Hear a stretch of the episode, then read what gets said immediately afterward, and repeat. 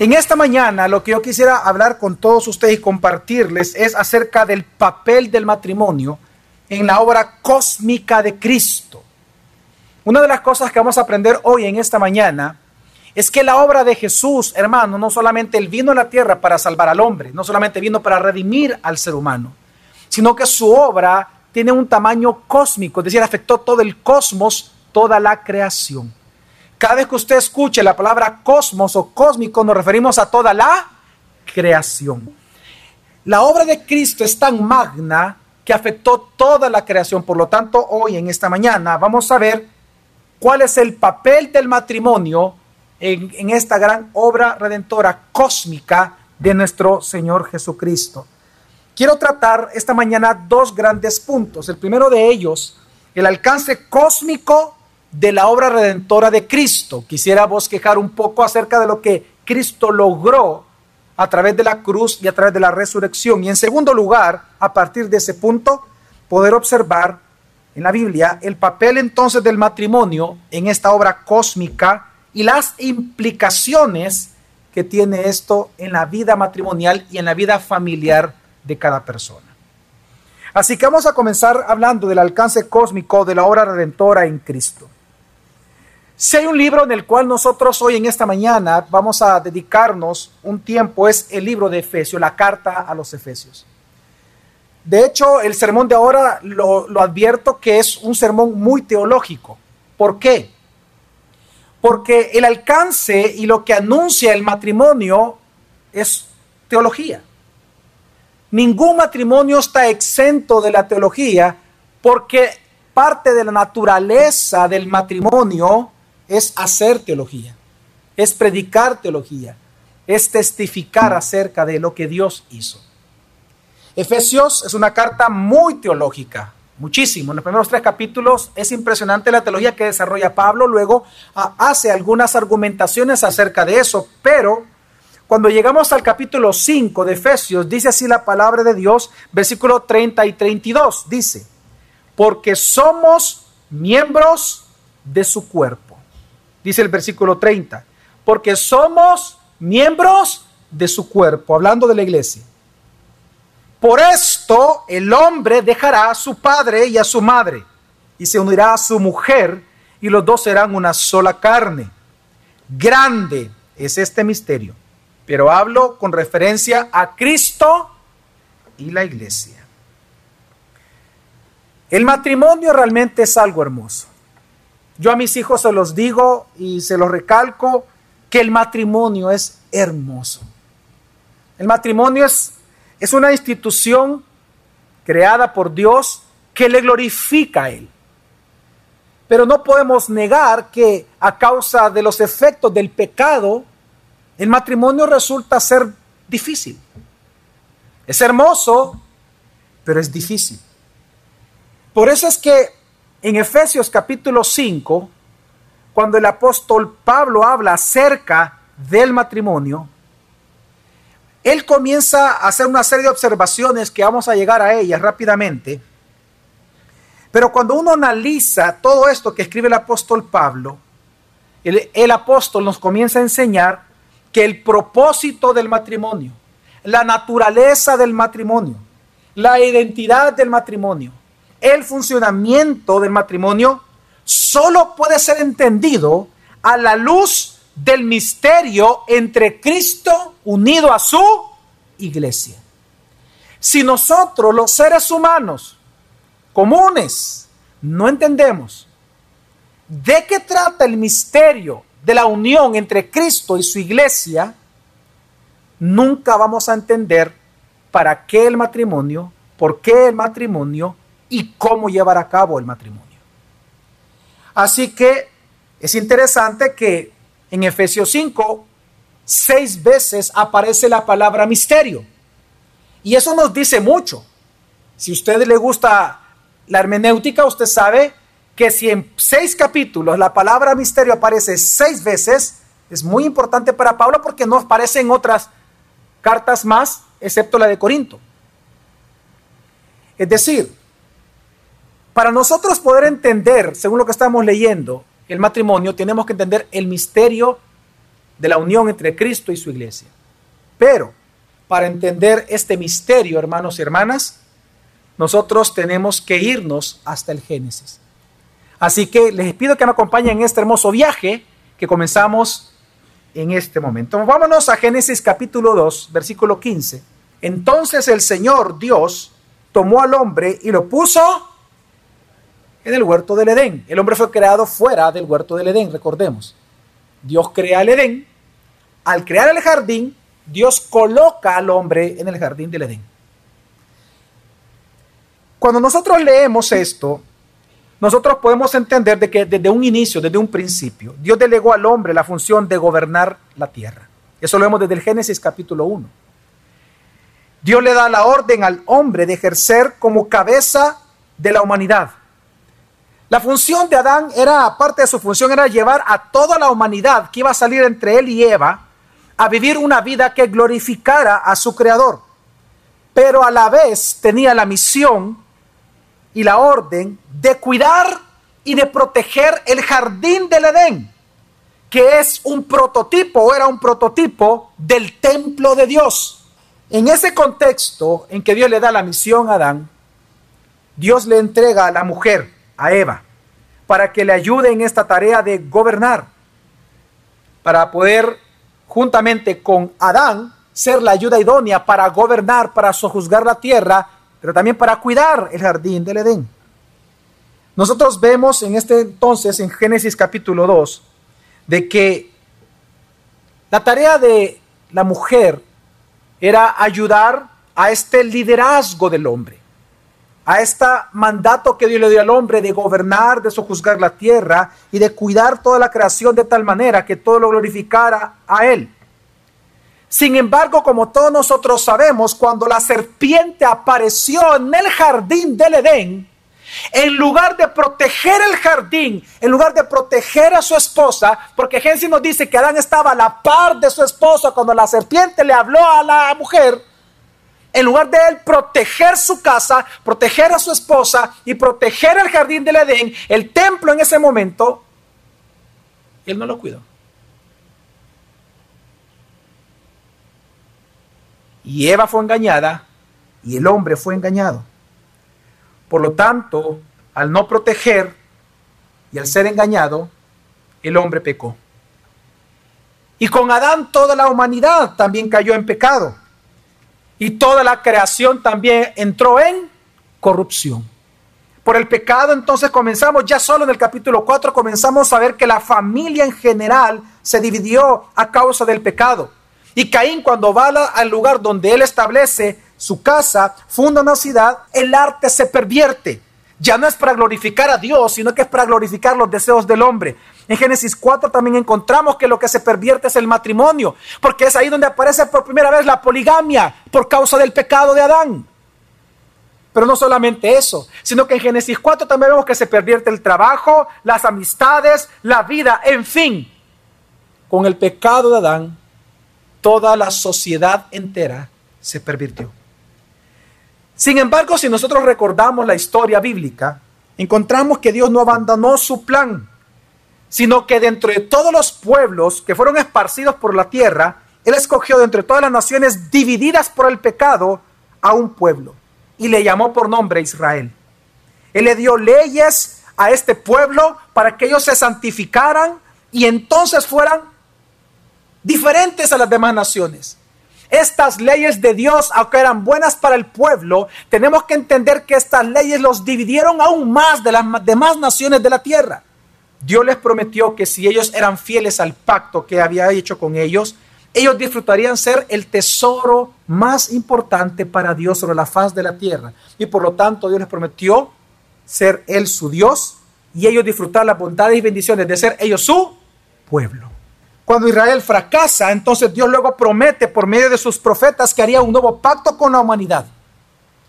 Él comienza a prometer por medio de un Mesías rey y sacerdote que él salvaría y pastorearía a un nuevo pueblo, en donde este nuevo pueblo ya no solamente estaría compuesto por los judíos, sino que él comienza a profetizar a través de sus profetas del Antiguo Testamento, que serían parte de los gentiles también, los cuales serían reunidos en el lugar que Dios señalaría.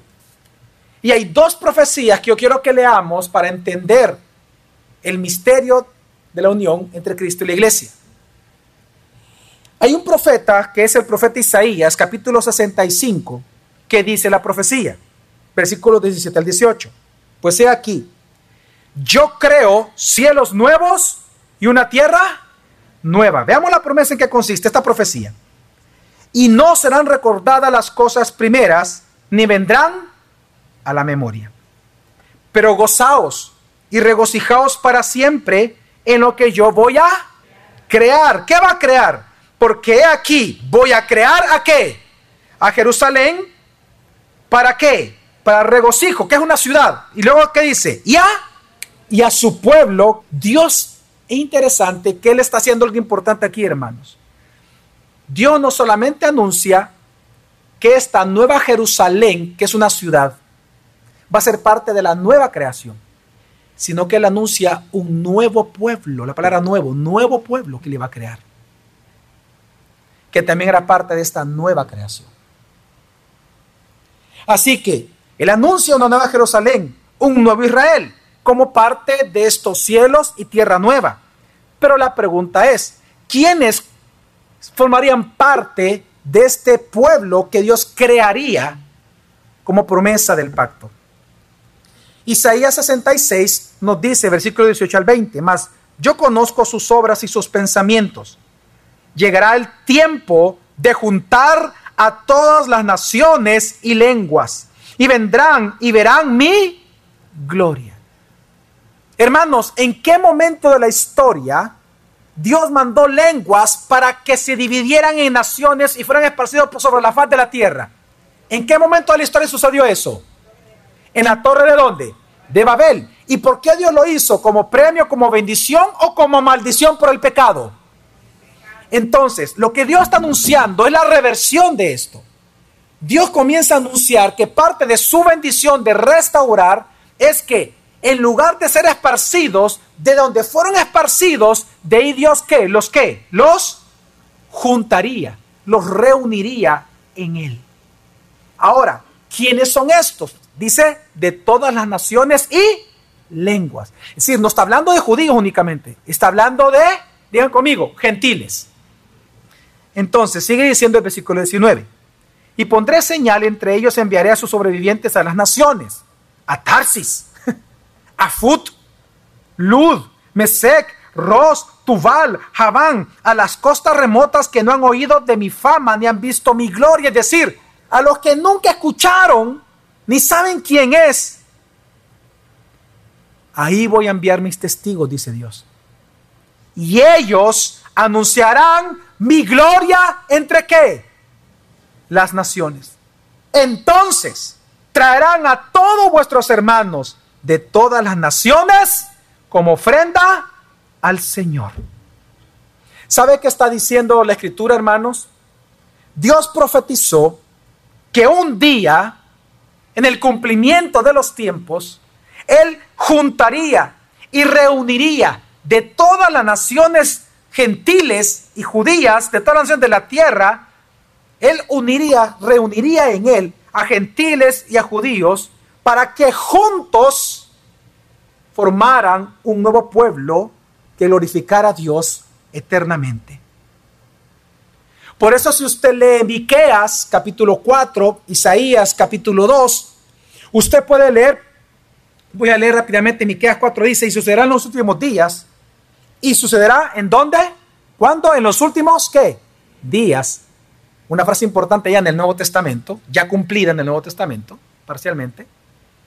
Y sucederá en los últimos días que el monte de la casa del Señor será establecido como cabeza de los montes. Y se elevará sobre las colinas y afluirán y confluirán en él todos los pueblos de la tierra. Vendrán muchas naciones y dirán, venid y subamos al monte del Señor, a la casa del Dios de Jacob, para que Él nos instruya en sus caminos y nosotros andemos en sus sendas, porque de Sión saldrá la ley y de Jerusalén la palabra del Señor. Hay varias profecías en el Antiguo Testamento que hablan que parte de la restauración de Dios no solamente era salvar a un pueblo, sino que era salvar a un pueblo de diferentes lugares, gentiles y judíos, para conformar de ellos un solo pueblo nuevo, que era parte de la nueva creación. Digan conmigo, nueva creación. Ahora bien, ¿por qué estoy mencionando todo esto? Porque una pregunta importante de estas, acerca de estas profecías es cuándo sucedieron. Cuando Dios, cuando nosotros vemos en la historia que Dios comenzó a cumplir, a reunir de los gentiles y de los judíos nuevas criaturas como un nuevo pueblo. Cuando nosotros seguimos la historia, encontramos que es cuando Jesús vino a este mundo, murió y resucitó. A partir de Pentecostés, comienza estos últimos días en donde el cumplimiento de estas profecías comienzan a suceder. Es cuando Jesús resucita venciendo al pecado, a la muerte y a Satanás en la cruz, que comenzamos a ver que este nuevo pueblo comienza a surgir, lo cual demuestra o demostraría que la nueva creación ya fue inaugurada en Cristo Jesús. Y esto, hermanos, es lo que Pablo está enseñando en Efesios. De hecho, en Efesios, en sus primeros tres capítulos, es lo que Pablo habla. Pablo comienza a hablar que Jesús es aquel Mesías prometido, que no solamente Él vino a salvar a un pueblo, sino que su obra redentora fue una obra de alcance cósmico. Él inició la nueva creación y la evidencia de esta nueva creación es la unidad entre gentiles y judíos formando un nuevo y solo hombre. Y por eso es que Efesios hay una hay un tema específico en toda la carta de Efesios, es la unidad, unidad, unidad, unidad y unidad. Tanto que en Efesios capítulo 1 comienza así el libro de Efesios diciendo el versículo 8 y versículo 10, diciendo, en toda sabiduría y discernimiento nos dio a conocer el misterio de su voluntad, según el beneplácito que se propuso en él con miras a una buena administración en el cumplimiento de los tiempos. Es decir, ¿de qué? De reunir todo lo que dijo Miqueas, lo que se dijo a Isaías, todo lo que se dijo los profetas, dice aquí Pablo que Dios nos dio a conocer el misterio de su voluntad con miras a una buena administración en el cumplimiento de los tiempos, es decir, de reunir todas las cosas en quién? En Cristo, tanto las que están donde? En los cielos y, y dónde? Digan conmigo, todo el cosmos. Y este es el punto que quiero llegar. Pablo está diciendo literalmente que la obra redentora de Cristo tiene un alcance cósmico. Lo que está diciendo la escritura, Pablo si se da cuenta, todavía Pablo no está definiendo lo que es el misterio. Solo le llama el misterio de la voluntad de Dios. No lo define en este versículo. Lo único que está diciendo Pablo es que el misterio de la voluntad de Dios es importante entender el misterio porque el misterio nos refleja, nos anuncia, nos testifica, nos predica que los últimos tiempos se están cumpliendo y que por lo tanto la redención cósmica ha comenzado a través de la persona de Jesucristo. Lo que está diciendo Pablo es lo siguiente, hermanos. El plan de Dios, el plan eterno de Dios, que es el tema que trabaja también Pablo en su carta, el plan de Dios consiste en que una vez Cristo vencería sobre el pecado, sobre la muerte y sobre Satanás en la cruz de Calvario, Él vendría a ser el Señor el centro, la preeminencia y la cabeza de todas las cosas. Esto significa que solo en Cristo todas las cosas pueden encontrar su orden, su redención, su propósito, su identidad. Tanto las cosas que están en los cielos como las que están donde? En la tierra.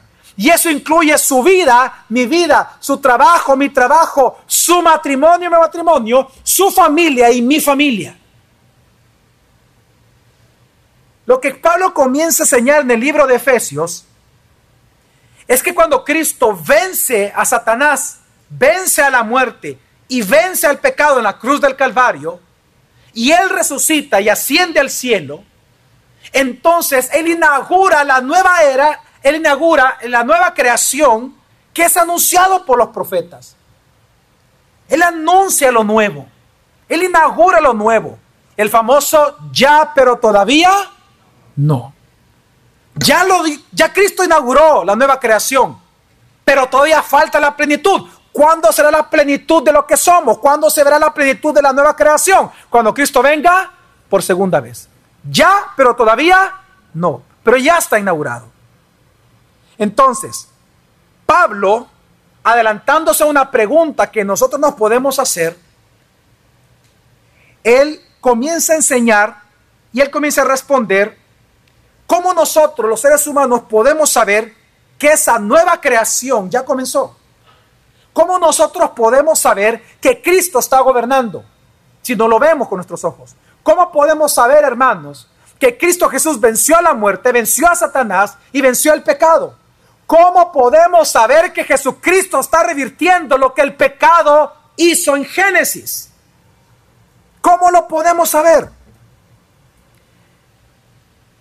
Y en este contexto de Efesios 1, él va a ocupar un argumento importante el argumento de la unidad de la iglesia. ¿Por qué? Por lo siguiente. Con el pecado de Adán recordemos que la humanidad entera, en lugar de mantenerse unida, ¿qué pasó con la humanidad atrás por el pecado? Se fracturó. Digan conmigo, se fracturó. La humanidad entera se fracturó. Hubo divisiones. En lugar de amor hubo odio. Caín mató a Abel. La familia se quebró. La poligamia surgió. El abuso, la violencia, los pleitos. Tu deseo será para con tu marido, pero él terminará dominándote a ti. Dios está anunciando ahí el pleito en un matrimonio. Es parte de la maldición de Dios las discusiones y los pleitos. Entonces, cuando Adán peca, tenemos que entender que la humanidad entera se quebró. Por lo tanto, si Jesús es verdaderamente Dios y Él verdaderamente está gobernando, y si en verdad Él es el centro de todas las cosas, se tendría que notar en que esta división tendría que estar siendo qué? Revertida porque así lo profetizaron los profetas. Que en Él serían reunidas todas las que? las naciones de la tierra. La pregunta es, ¿acaso nosotros vemos eso? Sí, y lo que Pablo comienza a demostrar. Pablo comienza a demostrar que por medio de la muerte Jesús logró unir la humanidad en él. Es en Cristo que Él comienza a reunir a los elegidos por los cuales Él vino al mundo a salvar. Estos elegidos entre los gentiles y entre los judíos. Y Él comienza a formar de todos ellos un nuevo pueblo a lo que Isaías le llamó una nueva creación y a lo que en el Nuevo Testamento Pablo le llama la iglesia. Y por eso es bien impresionante lo que sucede. Por eso es que Efesios comienza a hablar mucho de la iglesia. Porque la iglesia es el aspecto visible de la reversión, es la reversión del efecto del pecado original. Si lo que Adán provocó fue división, el postrer Adán, ahora Cristo, Él reúne en Él todas las cosas y ya no importa si eres griego, judío, escita, lo que sea, en Él todo es que reunido. Y de todos ellos, de manera impresionante, algo que ningún ser humano jamás pudo y ninguna religión, de todos los redimidos, Él forma un nuevo y solo hombre. ¿Llamado qué? La iglesia. Por eso es que luego de hablar de esto, Veamos lo que dice Pablo ya en el capítulo 2, Efesios 2, dice, Efesios 2, 14 al 16. Porque Él mismo es nuestra paz. ¿Cómo lo llama? ¿Cómo le llama Pablo a Jesucristo? Nuestra paz. Quien de ambos pueblos hizo qué? Uno. ¿Y cómo lo logró? Derribando la pared intermedia de separación. ¿Cómo? Aboliendo en su carne la enemistad. ¿Cuál es esa? La ley Claro que Jesús la abolió. Por eso le dije al inicio, cuando Dios manda ley al pueblo judío, lo que hace es poner mayor división. La ley los dividió de los demás pueblos. Pero entonces Cristo, al cumplir en la ley, por sobre todo las civiles, entonces Él termina, dice la ley de los mandamientos expresados en ordenanzas. Cuando Él hace esto, cuando Él abole en su carne la enemistad, dice la escritura, la ley de los mandamientos expresados en ordenanzas, para crear en sí mismo. ¿En dónde? ¿En quién? En sí mismo. De los dos un nuevo hombre, estableciendo así la paz y para reconciliar con Dios a los dos en un cuerpo por medio de la cruz, habiendo dado muerte en ella a la enemistad. Pues hermanos, a esta obra de Cristo, de que Él vino, encarnó el mismo Dios, murió, venció a la muerte, a Satanás y al pecado, y luego resucita, y Él envía a su Espíritu Santo para morar a través de Él en sus elegidos redimidos, y por lo tanto ahora el redimido con Cristo es un solo espíritu, porque así dice Pablo, y todos los redimidos juntos formamos una iglesia que es su esposa, que es su novia, la de Cristo, a toda esta obra, Pablo le llama el misterio de Cristo entre él y su iglesia. Este es el misterio. Porque cuando él dice esto, sigamos leyendo. ¿Qué dice Efesios capítulo 3, versículo 4 al 6? En vista de lo cual, leyendo, podréis comprender mi discernimiento del misterio de Cristo, que en otras generaciones no se dio a conocer a los hijos de los hombres, como ahora ha sido revelado a sus santos apóstoles y profetas por el Espíritu a saber, y ahí viene a explicar qué es el misterio de Cristo en Efesios, que los gentiles son qué? Coherederos y miembros del mismo cuerpo, participando igualmente de la promesa en Cristo Jesús mediante el qué? El Evangelio. En otras palabras, la iglesia, es decir, la unión entre Cristo y la iglesia es el resultado del poder del Evangelio. Entonces, hermanos y hermanas, lo que Pablo está demostrando, en primer lugar, es que Jesús es el postrer Adán, que él vino a inaugurar la nueva creación, la redención de todas las cosas.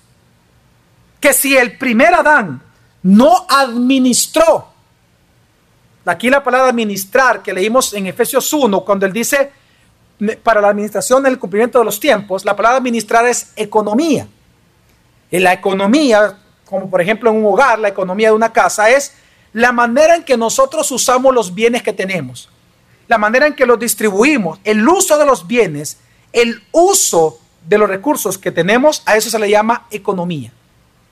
Entonces, lo que está mostrando es lo siguiente, Pablo, que el, si el primer Adán, el primer administrador, administró mal la creación, de tal manera que hasta la dividió, porque la palabra muerte, ¿qué significa en hebreo? Digan conmigo, separación. Eso fue lo que sucedió, una división cósmica. Si el primer Adán administró mal la creación, el primer templo lo, lo destruyó por medio del pecado, ahora el segundo Adán, enviado por Cristo, va a administrar correctamente bajo la voluntad de Dios toda la creación. ¿Y cómo lo va a lograr? redimiéndola. ¿Y cómo la va a redimir? Dirigiendo toda la creación a quién? A Él. Pues Él es el Señor, el Redentor, el mismo Creador, el dueño y ahora centro de todas las cosas. Y en segundo lugar, ¿qué está diciendo Pablo? Pablo está demostrando entonces que el acceso a esta redención por parte de Jesús. Es decir, la manera en que alguien puede acceder a esta redención, a Cristo como centro de todas las cosas, para que la vida de uno sea ordenada y puesta otra vez según al diseño original de Dios en Génesis, la manera de entrar a esta redención es creyendo y aceptando el Evangelio. El poder del Evangelio, está mencionando Pablo, es tal que lo que estaba perdido por el Evangelio es hallado, que lo que estaba pervertido es restaurado, Lo sucio es limpiado y lo impuro es purificado. El poder del Evangelio es tal que por lo tanto ahora los que estábamos muertos en delitos y pecados en Cristo tenemos nueva vida. Se nos llama nuevas qué? Nuevas criaturas, porque hay una nueva creación. Por lo tanto, Pablo lo que comienza a hacer en Efesios es que como muestra, como evidencia, como argumento de esta realidad en Cristo, de su poder, de su perdón, de su amor, de su misericordia, señala a la unidad de la iglesia. El cumplimiento de varias profecías del Antiguo Testamento. En otras palabras, la unidad de hermanos que produce Cristo como reversión de la división del pecado se nota en la iglesia, ¿sabe cómo? En que Él ha repartido dones. Se nota en Efesios, cuando, cuando uno lee Efesios 4, que habla de la iglesia, ¿Cómo sabemos de que realmente Cristo ha tenido misericordia, nos ha perdonado los pecados? Porque vemos la unidad de la iglesia. Dios ha repartido dones. El mismo Efesio dice que nosotros nos edificamos mutuamente hablando la verdad como en amor. Es porque nosotros venimos a la iglesia y comenzamos a través de escuchar la palabra y ministrarnos y disipularnos entre nosotros, siendo discípulos de Cristo, cada uno aportando los dones que Dios nos ha dado uno a los demás y recibiendo de los demás cada uno, podemos ver que la unidad de la iglesia existe y es verdadera. Por lo tanto, eso significa entonces que Cristo verdaderamente es el Rey, Salvador, Él es Señor, el centro de todas las cosas, que ya inauguró el reino y que en Él todas las cosas están siendo reunidas para gloria de Dios Padre al final de los tiempos. Amén, hermanos. Y para aquellos que están preguntando, pastor, ¿y dónde está el matrimonio aquí? En tercer lugar, Pablo, luego de hablar de la iglesia, como muestra del poder del Evangelio, la iglesia surge por, por el poder de qué? Del Evangelio. Entonces viene a hablar luego de la unidad del matrimonio.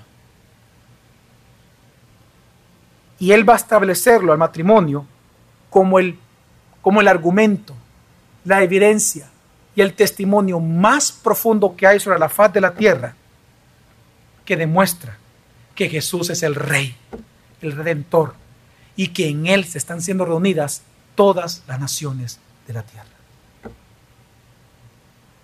Antes de continuar, quiero aclarar este punto. Lo que Pablo está haciendo, hermanos, es lo siguiente.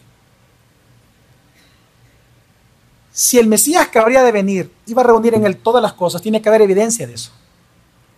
La primera evidencia que pone Pablo, el primer argumento para demostrar que Jesús es el Cristo, habla de la unidad de la iglesia. Porque la unidad de la iglesia es algo imposible para el ser humano. ¿Cómo usted se explica que personas de tan diferentes etnias podemos estar sentados en una misma iglesia escuchando el Evangelio? Sin celos, sin racismo. De todos los pueblos, Cristo hizo uno. Pero el segundo argumento en esa misma línea de pensamiento de la unidad que él logra para cumplimiento de las profecías, viene entonces y habla del matrimonio. Y es en ese contexto entonces que Pablo nos muestra cuál es el papel entonces del matrimonio en la obra cósmica de Cristo. ¿Cuál es el papel entonces? Leamos una vez más el pasaje que con el comenzamos el sermón. Dice, Efesios 5, 30 al 33. Porque somos miembros de su cuerpo ¿De qué está hablando ahí? ¿De la iglesia o, de otra cosa? De la iglesia. Una vez más, es en el contexto de la iglesia, en el contexto de la unidad que provoca el Mesías que habría de venir, es que él entonces dice, porque somos miembros de su cuerpo por esto. Porque somos miembros de su cuerpo por esto el hombre dejará a su padre y a su madre y se unirá a su mujer y los dos serán una sola carne. Grande es este misterio que ya lo definimos, pero hablo con referencia a Cristo y qué? Y la iglesia. En todo caso, y vienen las funciones porque surge de esto, cada uno de vosotros ame también a su mujer como a sí mismo y que la mujer qué? ¿Cuál es el papel del matrimonio dentro de la obra redentora cósmica de Cristo. El matrimonio fue creado para anunciar el misterio entre Cristo y su qué? y su iglesia. Ok, veamos una vez más a qué me refiero. Bueno, ¿a qué se refiere Pablo en todo caso? El misterio consiste en la unificación de los dos pueblos, gentiles y judíos. Lo que el pecado dividió, Cristo lo que lo reunifica. Dios hizo uno, un nuevo solo hombre, que crece, que se edifica y sirve a Dios y glorifica a Dios. El misterio es que para redimir, hermanos, el misterio fue que para redimir a los elegidos, Cristo vino, murió y resucitó, y ahora vino a vivir dentro de cada uno que Él redimió. En otras palabras, el misterio consiste que para redimir, Cristo Jesús se hizo uno con su iglesia. Ahora la iglesia formó parte de qué? De su cuerpo. Entonces, para esto fue creado el matrimonio, para anunciar este misterio. Por eso dice, porque somos miembros de su cuerpo, por esto el hombre dejará que... Pablo, ¿a quién está, citando? Pablo, al Génesis. Y está citando Génesis, específicamente capítulo 2, versículo 24, porque él está convirtiendo aquello que leemos tan simple, que dejará el hombre a su padre y a su madre y a su mujer, y los dos vendrán a hacer qué? Esa frase que leemos en Génesis, Pablo está diciendo no que es una promesa ni una profecía. Pablo está diciendo que es una tipología. Pablo nos está mostrando la tipología. Pablo lo que nos está diciendo que cuando Dios dijo aquello en Génesis 2.24, no estaba hablando únicamente de Adán y Eva. ¿De quién estaba anunciando?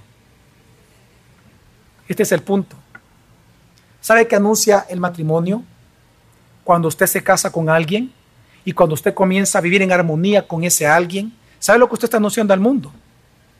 Que así como usted dejó a su padre y a su madre y se unió a su mujer y los dos vinieron a hacer qué? Una sola carne. Eso es así porque Cristo dejó a su Padre, su casa, y vino a la tierra a ser una sola con su esposa, la iglesia, para ser una sola carne. Y ese es el misterio. Y ese es el papel del matrimonio. Lo que está enseñando la escritura es que el matrimonio no es un objetivo en sí mismo. Usted no se casa para estar casado. Usted se casa porque usted es un testigo del misterio de Cristo y su iglesia. Porque usted quiere anunciar al mundo a través de su matrimonio en la armonía que surge. Que esa armonía refleja el perdón de Dios, la misericordia de Dios, la redención de Dios entre, entre estos dos que se han casado que por eso se mantienen unidos, porque su unidad es un testimonio y una predicación constante del poder del Evangelio. Que lo que el pecado desunió, Cristo qué? Lo une. Y el ejemplo es el matrimonio.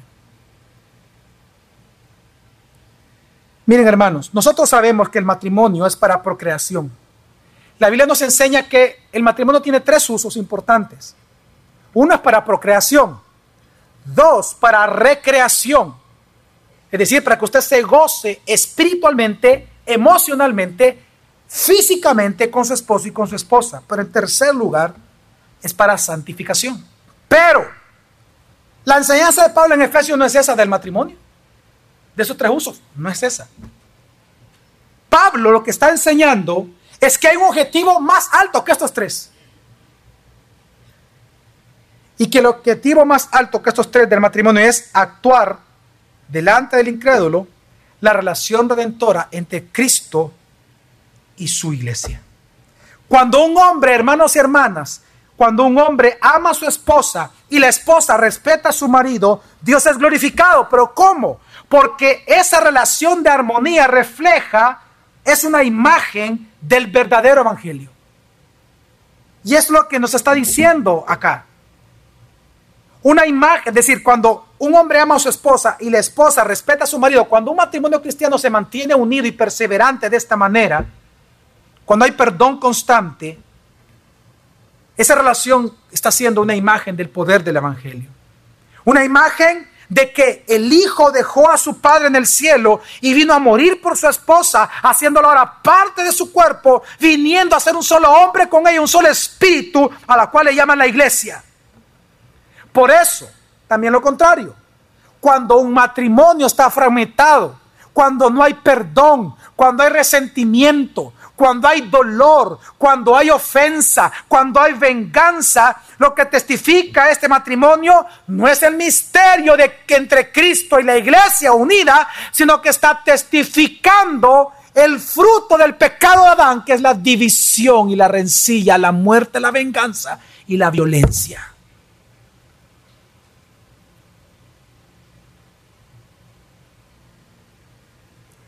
Por eso es que el valor del matrimonio para Pablo está en que el matrimonio es parte de la historia redentiva de Dios.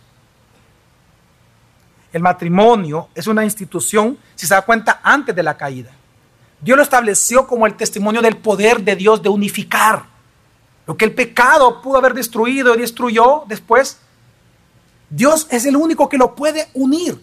En Él son reunidas todas las cosas que están donde? En los cielos y en la tierra. Vean el matrimonio, dice Pablo, vean el matrimonio entre cristianos. Ahí se ve el resultado. Ellos predican el misterio entre Cristo y su iglesia.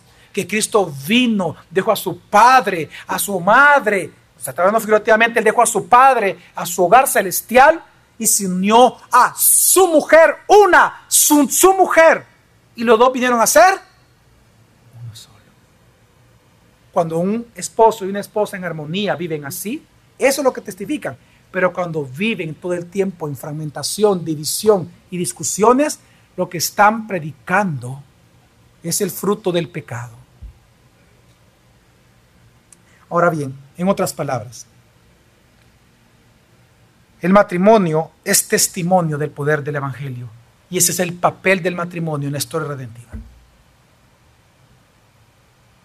El matrimonio, digan conmigo, el matrimonio es testimonio del poder del Evangelio. Ahora, esta verdad del matrimonio dentro de la obra cósmica de Cristo, hermanos, tiene grandes implicaciones. Muy grandes implicaciones. Aquí présteme su atención, que es la última parte del sermón. En primer lugar, la primera implicación importante es que lo primordial para cumplir con este propósito es ser redimidos por Jesús. Ambos, tanto el esposo y la esposa, el novio y la novia antes de casarse, tienen que ser redimidos, tienen que arrepentirse de sus pecados y convertirse al Señor Jesucristo. miren, por eso es que en la Biblia, jóvenes que están acá escuchen, por eso es que en la Biblia Dios manda que se casen entre qué? Entre creyentes, entre redimidos. Porque este papel del matrimonio no se ve entre un hombre no creyente y una creyente, o al revés. Porque hay desunión, hay división. Una implicación importante en esto es que un matrimonio sin creer en Cristo, sin depender de la gracia, sin arrepentimiento, solo manifestará la división que trajo el pecado y nunca el misterio de entre Cristo y su iglesia. Nunca. Segunda implicación importante, que el motivo para amar y sujetarse, es decir, que el motivo que el hombre tiene para amar a su esposa y la esposa para sujetarse a su marido, no es obtener algo del otro, sino responder al Evangelio. Por muchos años se ha dicho que la fórmula es la siguiente, cuando uno lee Efesios, uno piensa que la fórmula es así. Bueno, si tú como mujer quieres que tu esposo te ame como dice Efesios, entonces tienes que qué? Que respetar a tu marido. Y luego le dan la vuelta. Pero si tu hombre quieres que tu mujer te respete, Efesios dice que tienes primero que qué? ¿Qué? Amar a tu esposa. Ok, eso no es el sentido de lo que está diciendo Pablo. Es más, eso es legalismo. Porque lo que usted está haciendo, fíjese bien, Usted no está cambiando para Dios. Usted está cambiando porque quiere obtener algo de alguien. Eso es egoísmo, es legalismo. ¿Qué está enseñando Pablo? Pablo lo que está enseñando es que la razón por la cual el hombre ama a la esposa y debe de amarla todos los días, y la razón por la cual la mujer debe amar a su esposo y respetar a su esposo todos los días, es porque es la respuesta de un creyente al Evangelio de Jesucristo. Yo no voy a amar a mi esposa y le voy a amar, mostrar el amor únicamente por ella. No lo voy a hacer únicamente por ella. Lo voy a hacer por Cristo, porque Él me redimió. Él me dio la capacidad de amar. El que no ama es porque qué? No ha conocido a Dios, pero el que ama es porque qué? El amor a mi esposa es una respuesta al Evangelio. Y el, el respeto de mi esposa hacia mí, aunque yo muchas veces no lo merezca, es su respuesta de ella al Evangelio. Ella no lo hace para cambiarme a mí ni para obtener algo de mí. Ella lo hace para agradar a aquel que la rescató a ella. ¿Lo voy a entender, hermanos? Por eso Efesios 5 dice, rápidamente, 22 al 26, solo para recordar esta porción, dice, las mujeres estén sometidas a sus propios maridos, las mujeres estén sometidas a sus propios maridos como a quién? Como al Señor. ¿Pero por qué? Porque el marido es cabeza de la mujer, así como Cristo es que cabeza de la iglesia, siendo el mismo el Salvador del cuerpo. Pero así como la iglesia está sujeta a Cristo, también las mujeres deben de estarlo a quién? ¿En qué? Y todo es todo. No por él. Porque su respuesta individual a la obra redentora de Cristo con usted. Efesios 5. 25 al 29. Maridos, amad a vuestras mujeres. Así como Cristo amó a qué? A la iglesia y se dio a sí mismo por ella, para santificarla, habiéndolo purificado por el lavamiento del agua con la palabra, a fin de presentársela a sí mismo una iglesia en toda su gloria, sin que tenga mancha ni arruga ni cosa semejante, sino que fuera santa e inmaculada. Así también deben amar los maridos a sus mujeres como a sus propios cuerpos. El que ama a su mujer, a sí mismo se ama, porque nadie aborreció jamás su propio cuerpo, sino que lo sustenta y lo cuida, así como también Cristo a quien. El hombre no ama a su esposa para obtener sexo en la noche. El hombre debe de amar a su esposa aun cuando él no sienta el deseo de amarla. La debe de amar porque es la respuesta genuina de un creyente al Evangelio.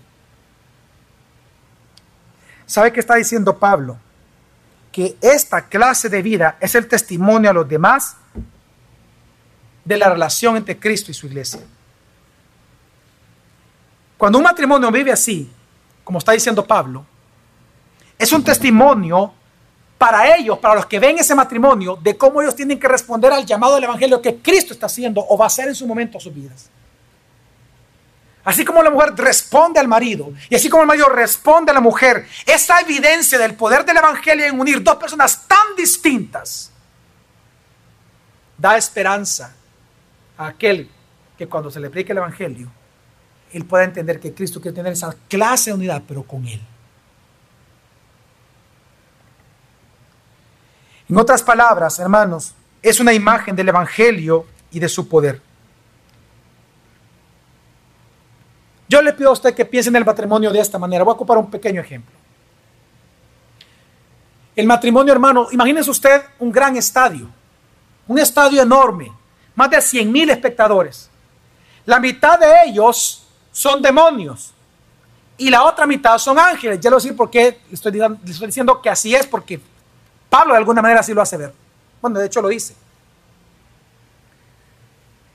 La mitad están, ¿quiénes? Demonios y la otra mitad, ¿quiénes son? Los ángeles. El matrimonio, supóngase que en esa cancha que está en medio, usted es puesto con su esposa. ¿Ok? Usted es puesto ahí. Cuando usted se casó, usted es puesto ahí.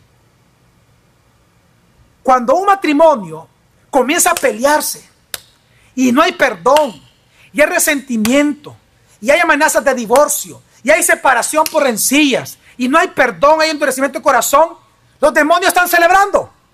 ¡Bravo! ¡Bravo! El poder del pecado. ¿Ven? Hemos ganado. Jesús es un mentiroso. Él no es el Mesías. ¡Bravo! ¡Bravo!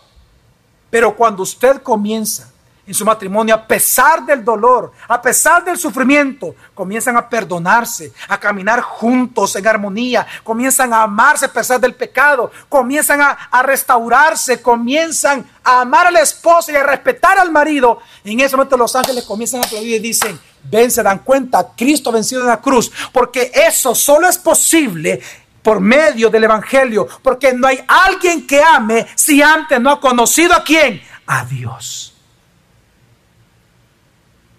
Su matrimonio todos los días está predicando a las huestas espirituales. ¿Y por qué saco ese ejemplo? Porque Pablo lo dice literalmente en Efesios capítulo 3. Pablo dice que este misterio de Cristo le fue entregado a la iglesia para que la iglesia lo proclame a las huestes espirituales y a los dominios de las potestades, dice. Quiero que entienda que la evidencia de que Cristo ha resucitado y una evidencia de que Cristo está gobernando es la armonía entre un hombre y una mujer que están unidos en santo matrimonio, viviendo para la gloria de Dios. Cuando usted no vive en armonía, porque usted no quiere, y usted lo que promueve es mayor división y se enoja y no perdona,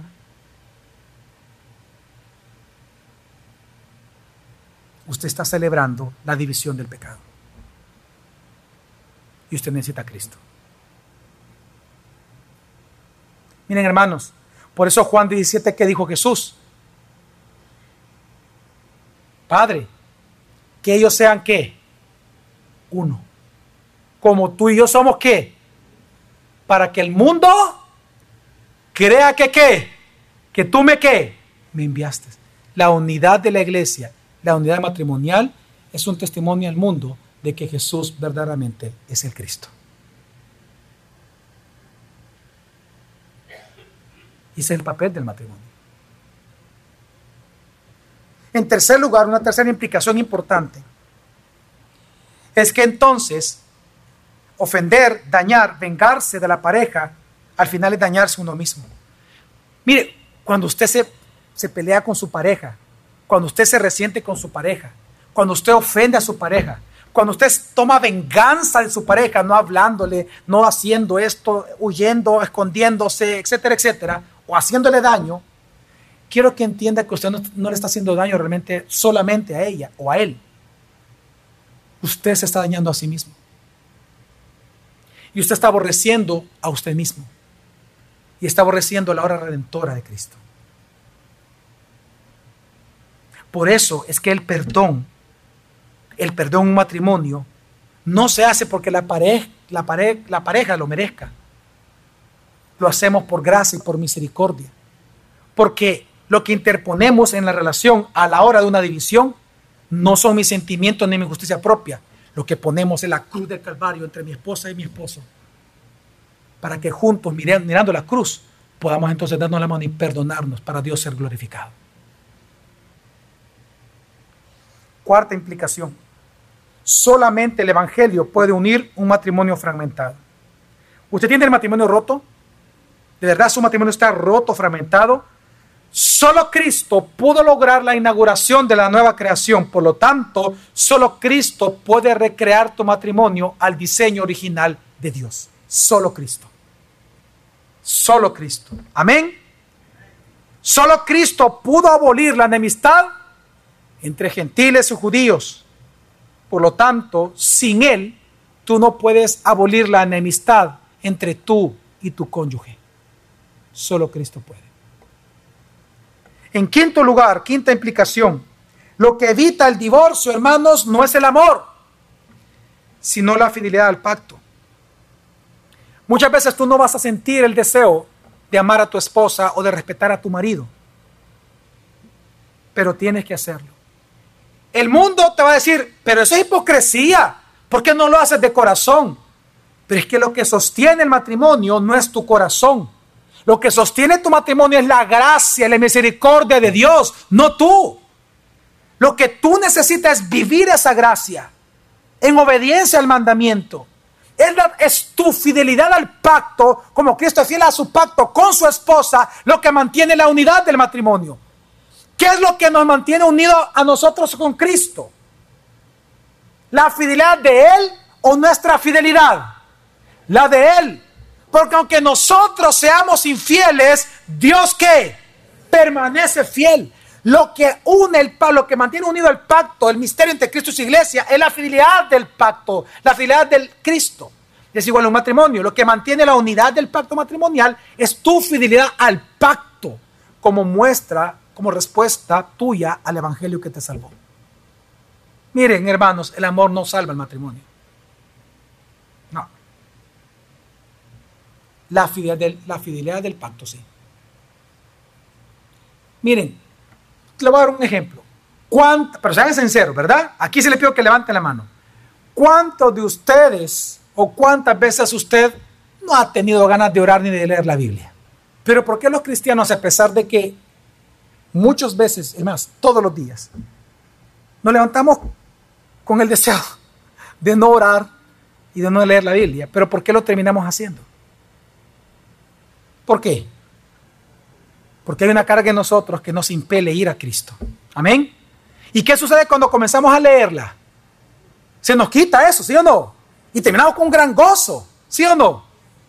Ok, eso es lo que sucede en un matrimonio cuando está fragmentado. Escúchenme. Escúchenme. Cuando el matrimonio está fragmentado, tú tienes que amar a tu esposa, aunque esté fragmentado, aunque no lo sientas. Porque no es una cuestión de sentimiento, tu fidelidad al pacto. Y tú tienes que respetar y amar a tu marido, aunque él, tú sientas que él no lo merece. ¿Por qué?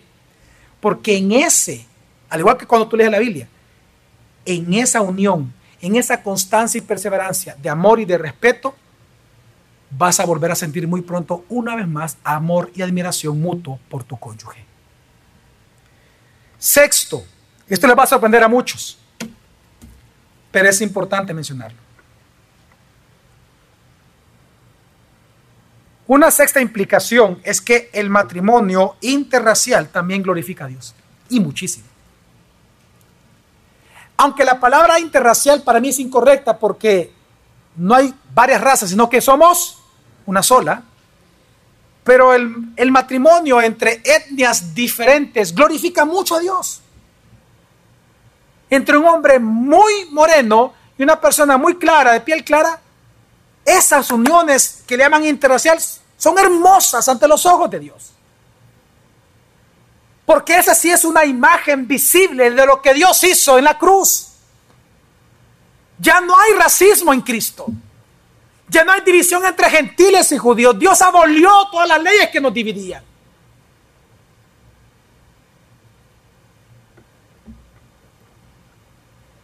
Todo matrimonio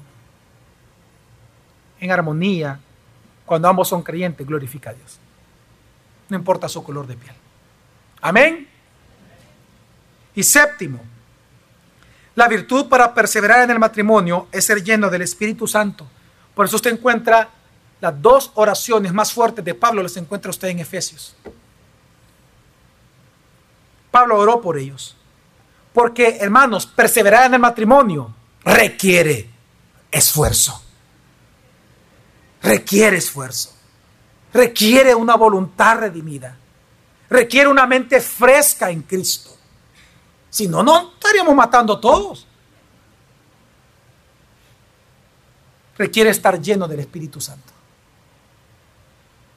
Por lo tanto, el poder, y como una octava implicación, si usted lo quiere ver así, el poder de vivir el Evangelio en el matrimonio, quiero que entienda que ya fue dado por Dios. Al ser nuevas criaturas, no necesitamos nada que ya se nos ha sido dado. Lo que usted necesita para perseverar en el matrimonio, Dios ya se lo dio. Cristo Jesús. Porque Él ha producido y nos ha dado en nosotros el querer como el qué, como el hacer. El matrimonio glorifica a Dios, puede ser llevado por cualquier cristiano sobre la faz de la tierra. Amén. Bienvenidos a este mes de la familia que comenzamos este día hablando del matrimonio. Vamos a orar.